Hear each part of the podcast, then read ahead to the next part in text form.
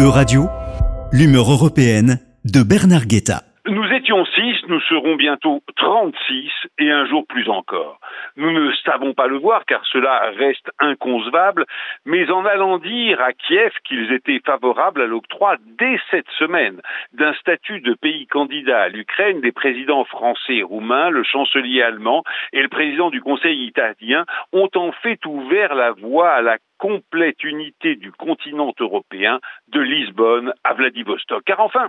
le jour où neuf États de plus, l'Ukraine, la Moldavie, la Géorgie, la Macédoine, l'Albanie, le Monténégro, la Serbie, le Kosovo et la Bosnie-Herzégovine auront rejoint l'Union, nous aurons forcément inéluctablement à définir les futurs liens entre cette Union à 36 et ses voisins turcs et russes.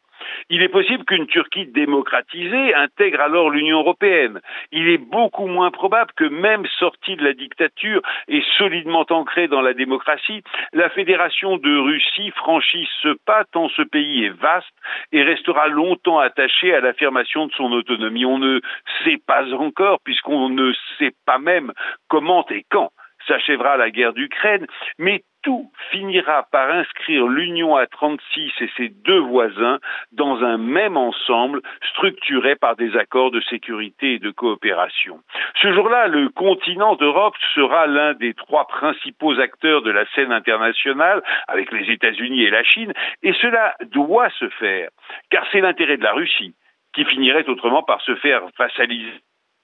l'intérêt de la Turquie, que tout pousse depuis deux siècles à s'arrimer à l'Europe, l'intérêt bien sûr de l'Union, dont la sécurité ne sera jamais assurée sans une entente durable avec ses deux voisins de l'Est. Nécessité politique, logique géographique et complémentarités économiques tout intime à l'Union de faire de l'unité continentale son objectif stratégique à long terme, mais comment assurer le succès d'une entreprise aussi difficile et incertaine? La première chose à faire, est de ne pas laisser la Russie se perdre dans des nostalgies impériales qui plongeraient vite l'Europe entière dans des guerres sans fin et de s'opposer pour cela à la négation russe de l'indépendance ukrainienne. Comme Emmanuel Macron l'a dit à Kiev, l'Ukraine doit avoir les moyens, je cite, de résister et de l'emporter, non pas pour que la Russie en soit abaissée, mais pour que l'intangibilité des frontières et le respect des souverainetés nationales redeviennent la règle sur notre continent.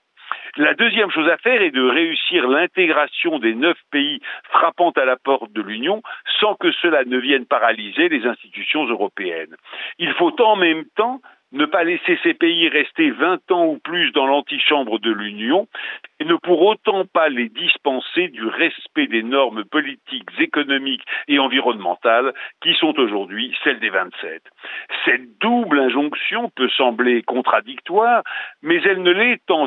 fait que si l'on s'obstine à refuser de réinventer l'Union pour en faire une Europe à plusieurs vitesses, avec des niveaux d'intégration différents. L'Union devrait ainsi devenir une fusée à trois étages avec un niveau de tête formé par l'union politique des États voulant aller plus loin, plus vite, en matière de défense, de politique étrangère et d'investissement dans les industries d'avenir.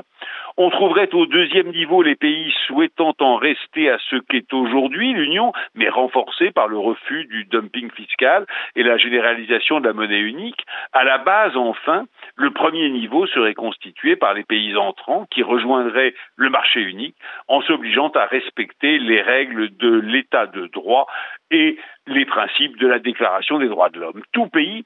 pourrait évidemment passer d'un niveau à l'autre sitôt qu'il pourrait y prétendre, et cette union élargie, formée par les trois étages de l'Union européenne, pourrait alors s'adresser à la Russie pour lui dire que nous ne lui vouons pas la moindre hostilité, que nous ne voulons pas annexer un seul centimètre carré de son territoire et souhaitons, bien au contraire, développer avec elle des relations toujours plus étroites, confiantes et mutuellement avantageuses.